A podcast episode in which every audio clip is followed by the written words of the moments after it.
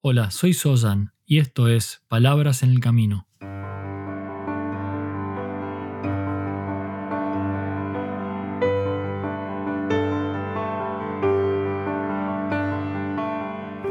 Un podcast para el camino al trabajo o de regreso a tu hogar, mientras caminas por la ciudad o en camino hacia lo de un amigo. Allí donde sea que te encuentres, estas son palabras para acompañarte en tu camino de transformación como ser humano.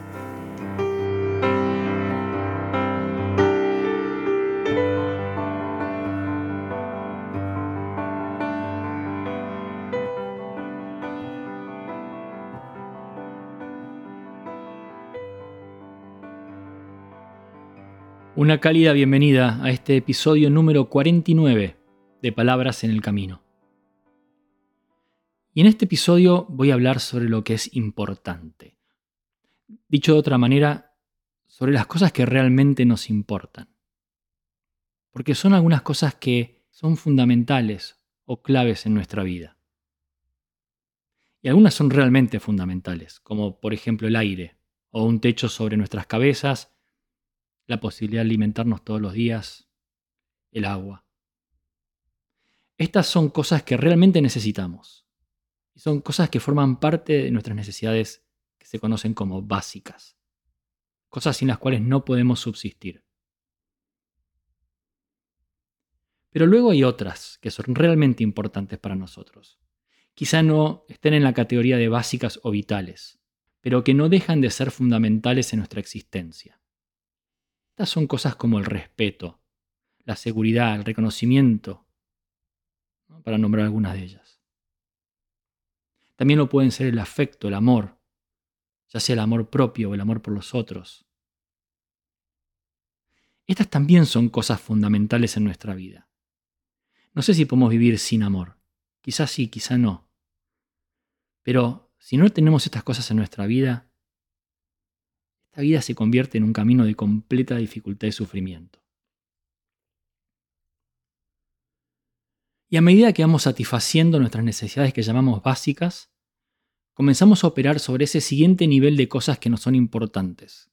Esas cosas que mencionábamos como el respeto, como el amor. Y así continuamos transitando nuestra vida por cada una de estas cosas que son importantes y que queremos que sean parte de nuestra existencia. Lo que ocurre es que nuestra actividad e intención de lograr estas cosas definen lo que hacemos y definen nuestra conducta. Lo que quiero decir aquí es que nos comportamos de cierta manera o hacemos ciertas cosas en pos de lograr obtener esto que nos es tan importante. Y lo interesante es que cuanto más importante, fundamental o vital sea la necesidad con la que nos estamos relacionando, nuestra conducta puede cambiar. Sin lugar a duda lo hace. Voy a poner un ejemplo quizá un tanto burdo, pero tu conducta, tu comportamiento seguramente van a ser diferentes si te falta el aire que si te falta amor. Incluso me atrevo a decir que el grado de importancia de una cosa sobre la otra cambia en relación a cuán básica sea la necesidad de la que estamos hablando. Amor sin aire quizá no tenga mucho sentido. Algún romántico escuchando aquí quizá no esté de acuerdo y prefiere no respirar si no tiene amor. Pero en líneas generales el aire viene primero y el amor después. Quiero entonces volver al tema de la conducta. Necesitamos ciertas cosas y algunas quizás no las necesitamos, pero sin duda las queremos. Y muchas veces estamos dispuestos a hacer algo para conseguirlas, a tener una conducta específica para lograrlas. Y digo muchas veces porque existen ocasiones en las que realmente deseas algo, pero no estás dispuesto a tener una conducta en particular que derive en lo que puedas conseguir te lleve a que puedas tener eso que necesitas o que quieres. Y por eso suelo hacer una pregunta que en general define la verdadera importancia que algo tiene para ti. Y esa pregunta es, ¿de cuánto o de qué eres capaz para conseguirlo? Y hago esta pregunta porque muchas veces lo que ocurre es que tenemos una idea de lo que queremos o una imagen de lo que necesitamos pero es más una idea que una realidad. Es más una fantasía o un aspiracional que una cosa concreta que realmente es importante para nosotros. Si volvemos al ejemplo básico del aire, seguro que el imaginario que tenemos sobre su necesidad se corresponde bastante bien con la realidad de lo que ocurre si no lo tenemos. Si yo te pregunto, ¿de qué eres capaz por conseguir aire? Y es muy posible que tu respuesta sea que eres capaz de muchas cosas por conseguir aire si no lo tienes. Lo hemos visto en películas, quizá en persona, con alguien que se está ahogando en el agua. Capaz de cualquier cosa. Pero luego de las necesidades básicas como el aire, el techo, los alimentos, la respuesta a la pregunta sobre de cuánto o de qué eres capaz para conseguirlo se vuelve un poco más compleja y no tan definida y clara como quisiéramos. Quizá o probablemente quieres ser amada. Quizá quieras ser respetado. Es muy posible que quieras tener un buen trabajo o una relación personal profunda y estable. Vuelvo a la pregunta. ¿De qué eres capaz para lograrlo? ¿Cuánto te animas a hacer? ¿Cuánto te animas a invertir de ti en conseguir lo que quieres o lo que necesitas? Esta maravillosa pregunta pone en evidencia la relación entre lo que queremos y lo que tenemos. Y es una de las principales razones por las cuales nuestra vida puede ser compleja y en muchas ocasiones llevarnos a espacios de dolor o de sufrimiento. Y esto suele ocurrir cuando realmente quieres o verdaderamente necesitas algo, pero no eres capaz de realizar lo que tienes que realizar para conseguirlo o lograrlo. Y cuando esto ocurre, usualmente nos frustramos. O por ahí negamos la importancia de lo que está ocurriendo. Y a veces culpamos a lo que tengamos a mano, a cualquier cosa, para justificar no tener lo que queremos. Muchas cosas son importantes para nosotros y muchas veces no estamos dispuestos a hacer lo que tenemos que hacer para conseguirlas. Y también una vez que las tenemos, y esto creo que a veces es incluso más difícil, no estamos dispuestos a hacer lo que tenemos que hacer para mantenerlas.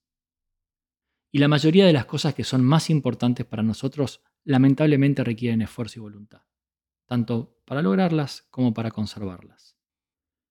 Y traigo todo esto a colación, porque si estás escuchando este podcast y llegaste hasta aquí, hasta este episodio 49, es porque seguramente estás explorando un camino de transformación personal. Algo en ti está buscando ser de una manera determinada en el mundo en el que habitas. Ser la mejor versión de ti mismo. Quieres quizás ser más ecuánime, quizás quieres tener más compasión, o quizás quieras ser más feliz, vivir una vida con mayor balance y armonía, vivir una vida con sentido, mayor calma, mayor capacidad de introspección, más gratitud, más generosidad es posible que todo esto que acabo de nombrar tenga sentido para ti. Y sea una o varias de las cosas que quieres y necesitas. Y que un camino que te lleve a un proceso de transformación realmente sea algo importante, casi diría fundamental en tu vida. Vuelvo entonces a la pregunta. ¿De qué eres capaz? ¿Qué estás dispuesto a hacer para lograrlo? Y aún más, ¿qué estás dispuesto a hacer para mantenerlo? Porque todos queremos ser mejores. Eso no me cabe duda. Todos queremos tener una vida de mayor armonía, de mayor balance. Todos queremos ser felices y definitivamente ser la mejor versión que podamos ser de un ser humano. Pero, ¿qué estás dispuesto a hacer para lograrlo? El camino de transformación personal lleva tiempo y lleva esfuerzo. Y es una maratón, no es una carrera de 100 metros llanos, es algo que podamos apurar hacerse y responderse esta pregunta. Esta pregunta tan valiosa es fundamental en el camino. De una vez, esta pregunta nos devuelve la realidad de nuestro verdadero compromiso en este proceso de cambio y nos ayuda a ver nuestra intención de transformarnos en su total realidad. Nos lleva a ver si esta intención es verdadera o es un hermoso sueño que difícilmente hagamos realidad. Repite esa pregunta como un mantra personal cada vez que conectes con la importancia que tiene para ti ser el humano que quieres ser. Pregúntate, ¿de qué estoy dispuesto? ¿De qué soy capaz en mi proceso de transformación? Gracias por estar aquí y por ser parte de este camino. Hasta el próximo paso.